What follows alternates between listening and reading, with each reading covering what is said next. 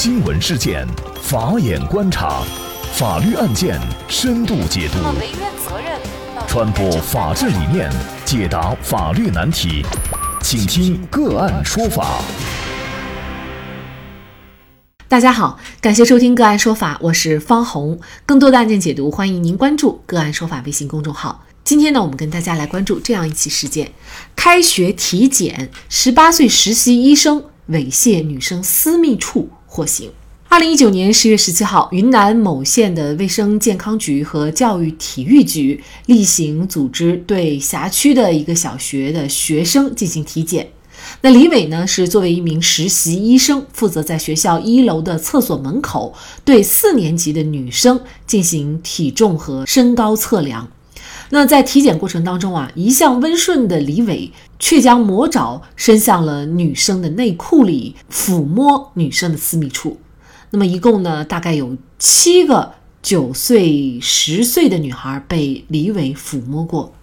女孩们放学回家呢，就把体检遭医生抚摸下体的行为告诉了父母。父母听了以后呢，是特别愤怒，于是就报警。案发以后呢，李伟是被公诉机关以涉嫌强制猥亵罪提起了公诉。这个案件最终呢，法院也是认定李伟的行为啊构成强制猥亵罪哈，获刑五年六个月。这个案件什么样的行为，他就构成强制猥亵罪？那么对于李伟来说，作为一个刚刚满十八岁的呃成年人，犯罪又是否应该从轻处罚？那么就这相关的法律问题，今天呢，我们就邀请云南天外天律师事务所合伙人、本案李伟律师的辩护律师施伟律师和我们一起来聊一下。施律师您好，嗯，主持人好。其实猥亵的案件呢，尤其是在一些这种公共场所啊，我们见的不少。但是呢，以医生的这个身份哈，去猥亵这些小学生，这种呢，确实是不多。呃，李伟呢，他是涉嫌了强制猥亵罪。那么具体能给我们介绍一下，就是。通常情况下，什么样的猥亵行为它就构成了这个罪名呢？呃，这个有专门的法律规定。典型的来讲，就是通过抠摸、亲吻、强行搂抱、接触女性，或者说呃接触私密部分，这些都属于猥亵的行为。也就是构成犯罪，只要有刚才上述的任何一种行为，它都会构成犯罪。是的，是的，是的。它不分情节的轻重。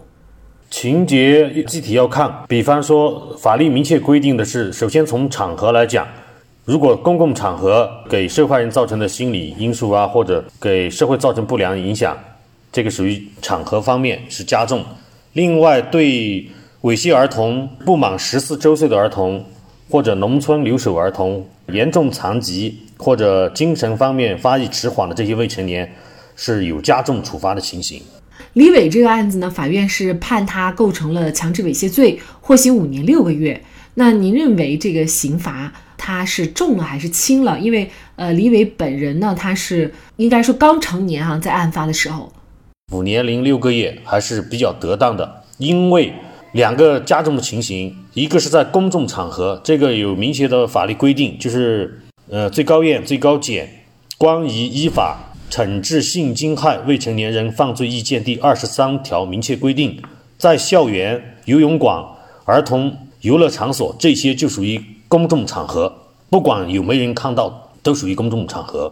另外，在案件当中，他是已经去抚摸多名女同学的这个私密部位了，所以是两个情节，一个是公众场合，一个是多名幼女，所以五他的起点刑嘛，本来就是在五年以上。这个案件呢，因为是在公共场场合发生的，可能对于收集证据来说还是比较容易的。但有一些猥亵行为呢，它可能就是只发生在一些私密的场所，可能只有两个人哈，一男一女，甚至呢有一些对象，他就是一些像本案当中的小孩子。那么事实上，在这种情况下，孩子他是没有证据意识的，在事情发生以后，如果去报案的话，这种情况下有可能会。被立案，或者是说追究犯罪嫌疑人的这个刑事责任的可能性有多大呢？我觉得吧，孩子一般来说未成年，他都会实话实说，怎么抗辩呀等等，包括摸过的地方，呃，有没有其他非常明显的特征，比方说受了伤了或者什么什么情况了，这个还是取决于公安机关的侦破能力了。但是有一点要提醒大家，就是呃，一旦遭遇这种偷摸、亲吻等等的呃这样的情况哈，其实呢，你都要有意识的，就是去报案，因为这些行为呢，它都是已经涉嫌犯罪了，而不是一个简单的侵犯你的呃人身权利的一个问题哈。嗯，所以呢，应该对此引起一个重视。那另外呢，就是就比如说，很多时候呢，在地铁上人挤人，他可能就会趁着这个时候呢，抚摸一下啊女性的一些部位。那么事实上，这些行为它都不仅仅是应该停留在一个治安处罚的范围，它都有可能是涉嫌犯罪，对吗？有意抚摸，呃，像本案，你直接把手伸到人家内裤里面，一点问题都没有，这个就是呃猥亵妇女儿童罪，没问题。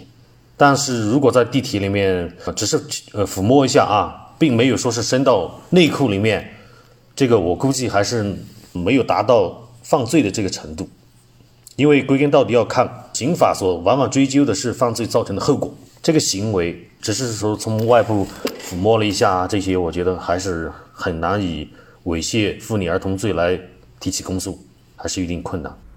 其实，作为这个体检医生啊，他是有很便利的条件。如果想对女生进行一定的性骚扰，或者是说猥亵的话，李伟来说呢，他也是刚成年。其实呢，在之前他也算是一个孩子。呃，在您对他的这个了解的过程当中，您觉得为什么这么小的一个少年，他居然会做出这样的一个行为？是什么原因导致的呢？我去会见他的时候就问他，我说你这一生当中。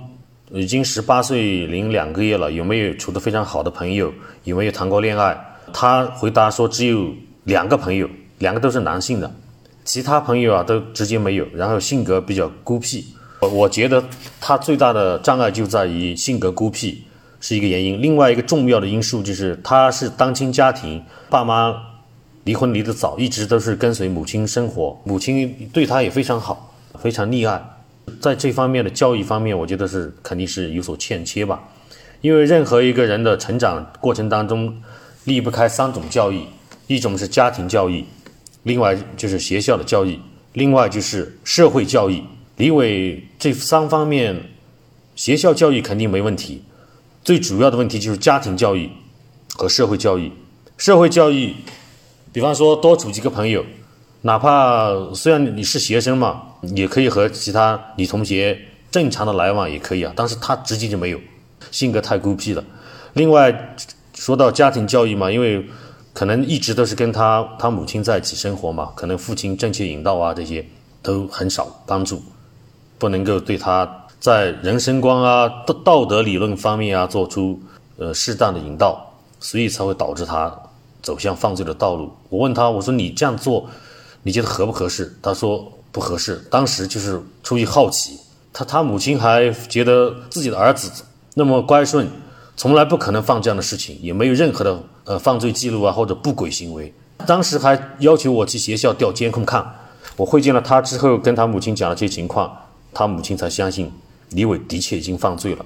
嗯，所以这个家庭教育其实不单单是一个知识的教育，其实更多的是一种做人的教育哈。就是说，尤其是呃性方面哈，其实很早就应该给他灌输这方面的信息。这个呢，不仅仅是对于女孩子的家长来说，其实对于男孩子的家长更是应该如此。那么这样呢，才能够避免哈。一个是自己不受侵犯，二一个呢是也不能够轻易的去侵犯别人，因为呢这个，那么孩子无论是孤僻也好，还是在行为上啊有一些做出和常人不一样的举动的时候，还是应该及早发现，及早的疏导。如果自己没有能力疏导呢，你至少要有能力去发现，然后呢请一些专业的，比如说心理老师或者是专业的人员进行一些疏导，那么以免呢走向歧途。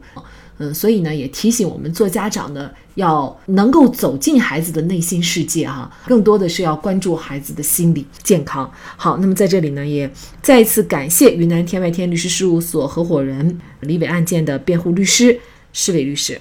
那么大家如果想获得我们节目的图文资料，欢迎您关注“个案说法”的微信公众号，在历史消息当中就可以找到这期节目的全部图文资料。那么大家在生活工作当中遇到一些法律问题呢，也欢迎大家向我们进行咨询。您可以添加幺五九七四八二七四六七这部手机号码的微信号，就可以找到我们。他们都非常的资深、专业和负责人。感谢您的收听，我们下期节目再见。